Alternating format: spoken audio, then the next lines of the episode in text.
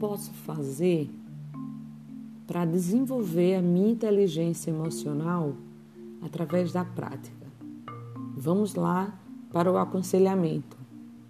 Primeiro, você tem que transformar o auto-engano em alta consciência. Segundo, transformar o foco em si próprio em foco nos outros, ou seja, observação. Terceiro, você tem que agir de forma que torne a convivência entre pessoas gratificante. Isso é muito enriquecedor.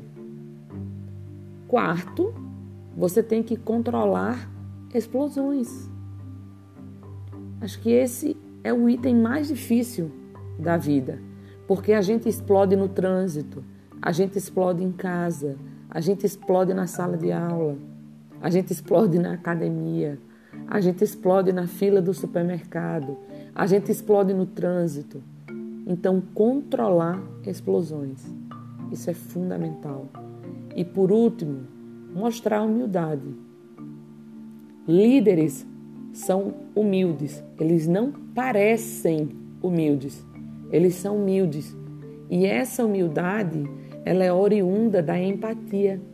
Empatia é você descer e se colocar no lugar das pessoas como iguais a ela. Depois da empatia é que você demonstra humildade. Depois disso, você entra e sai de qualquer lugar. Fica a dica.